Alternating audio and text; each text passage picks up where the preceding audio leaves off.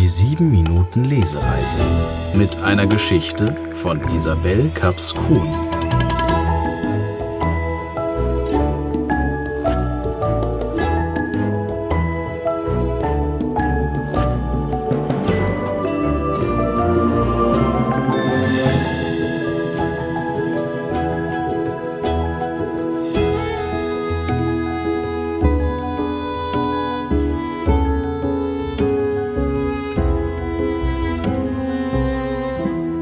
Griechischer Vogel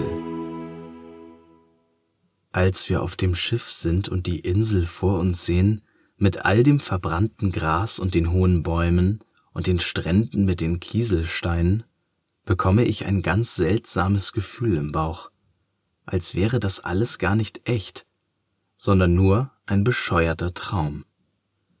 Ich glaube, Mama hätte es hier überhaupt nicht gefallen. Die Sonne ist schon untergegangen, als wir endlich an dem Haus ankommen. Eine griechische Frau hat unsere Betten gemacht und für uns gekocht. Aber wir verstehen nicht, was sie uns sagt. Nicht mal Papa versteht sie, obwohl er Englisch kann und Französisch und sonst eigentlich immer weiß, was man sagen muss. Ich liege also in einem fremden Bett, in einem fremden Zimmer und kann nicht schlafen. Jo liegt im anderen Bett neben der Tür. Ich würde gerne rübergehen und unter ihre Decke schlüpfen, aber seit der Beerdigung haben wir nicht mehr miteinander gesprochen. Wenn ich früher nicht einschlafen konnte, setzte sich Mama immer an mein Bett und brachte mir bei zu zählen, wie lange die Luft braucht, um aus meinem Körper zu schlüpfen und wieder hinein. Jos Atemzug ist ganz lang. Eins, zwei, drei Sekunden. Papa hat die Tür offen gelassen, nur ein bisschen angelehnt. Ich glaube, er sitzt unten im Wohnzimmer und trinkt von dem Wein, den die griechische Frau dagelassen hat. Aber vielleicht sitzt er auch nur da und starrt die Flasche an, die Flasche mit der griechischen Schrift, die nicht mal Papa lesen kann. Irgendwann muss ich dann doch eingeschlafen sein. Als ich aufwache, scheint die Sonne durch das Fenster und ein Vogel zwitschert direkt neben meinem Kopf. Im ersten Moment weiß ich gar nicht, wo ich bin. Ich höre nur den Vogel.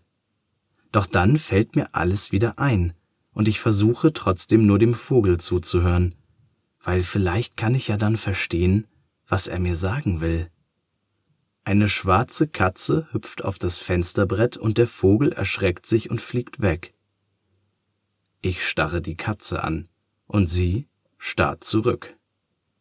Sie kann nicht reinkommen, weil das Fenster geschlossen ist, aber wir starren uns trotzdem an. Wer zuerst wegguckt, hat verloren. Schließlich dreht sich die Katze weg und ich habe gewonnen. Ich schlüpfe aus dem Bett und gehe nach unten. Die Weinflasche ist noch zu, und Papa liegt mit dem Kopf auf dem Tisch und schläft. Ganz leise öffne ich die Haustüre. Die Steine auf der Terrasse sind warm, obwohl die Sonne ja gerade erst aufgegangen ist. Das Haus liegt auf einem kleinen Hügel, und nur wenige Meter weiter ist eine Klippe, und da fängt das Meer an. Ich schaue zum Meer und mitten in die Sonne hinein, und als ich wegschaue, sind überall gelbe Flecken. Plötzlich sehe ich die Katze wieder. Sie sitzt auf der Terrasse, aber sie bemerkt mich nicht, sie starrt nur hungrig den Vogel an, der auf der Klippe sitzt und singt. Kann die Katze so weit springen? Ich weiß es nicht, aber ich traue ihr nicht über den Weg also beschließe ich, den Vogel zu retten. Ich glaube immer noch, dass der Vogel mir irgendwas sagen will. Und er kann ja nicht wissen, dass ich ihn nicht verstehen kann.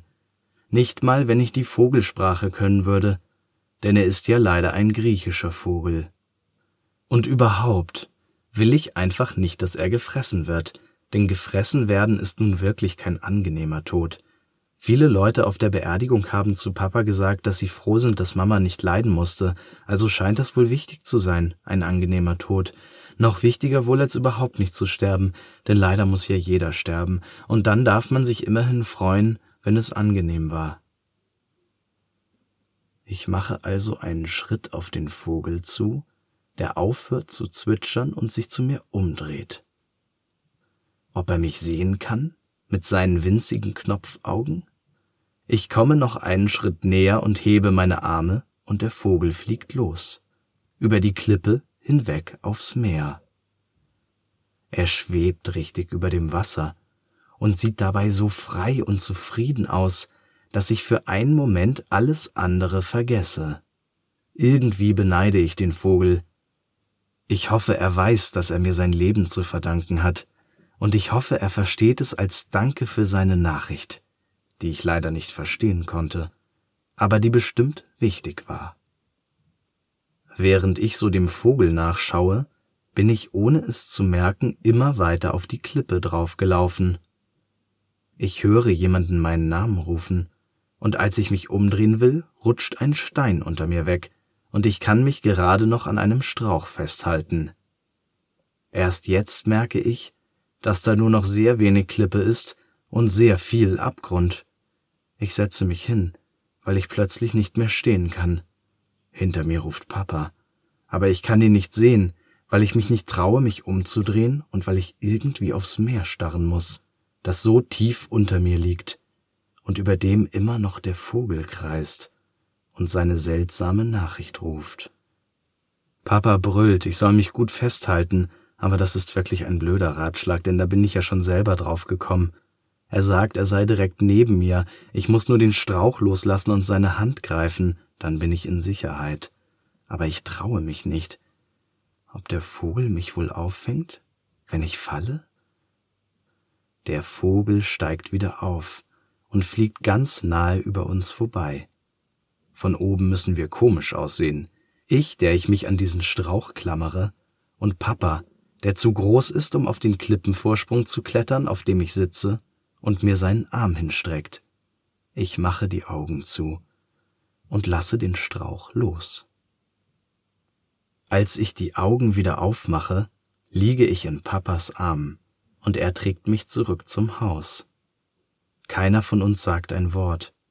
Papa legt mich in mein Bett, er schlägt die Decke zurück, denn für die ist es inzwischen viel zu warm, und dann macht er das Fenster auf, damit man das Meer hören kann. Papa sitzt neben meinem Bett und schaut mich an, und ich schaue an die Decke und weiß nicht, wie ich ihm sagen kann, dass er das Fenster wieder zumachen soll. Ich habe Angst, dass die schwarze Katze wiederkommt, denn jetzt könnte sie einfach hineinspringen, auf mich drauf oder auf Jo, die immer noch in ihrem Bett liegt und schläft. Ich drehe mich um und schaue die schlafende Jo an, und Papa schaut mich an, und ich sehe, wie Jos Bauch sich hebt und senkt, während sie atmet und plötzlich macht Jo die Augen auf und schaut zurück. Und ihre Augen sind ganz hell und blau und groß, ganz anders als die Knopfaugen des Vogels, aber irgendwie trotzdem gleich. Jo schaut mich an und sagt nichts.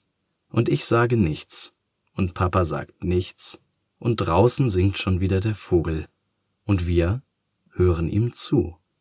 Und irgendwie verstehen wir ihn plötzlich diesen Vogel und seine Nachricht, auch wenn es ein griechischer Vogel ist und auch wenn ich gar nicht weiß, wie das gehen soll, etwas verstehen, so zu dritt.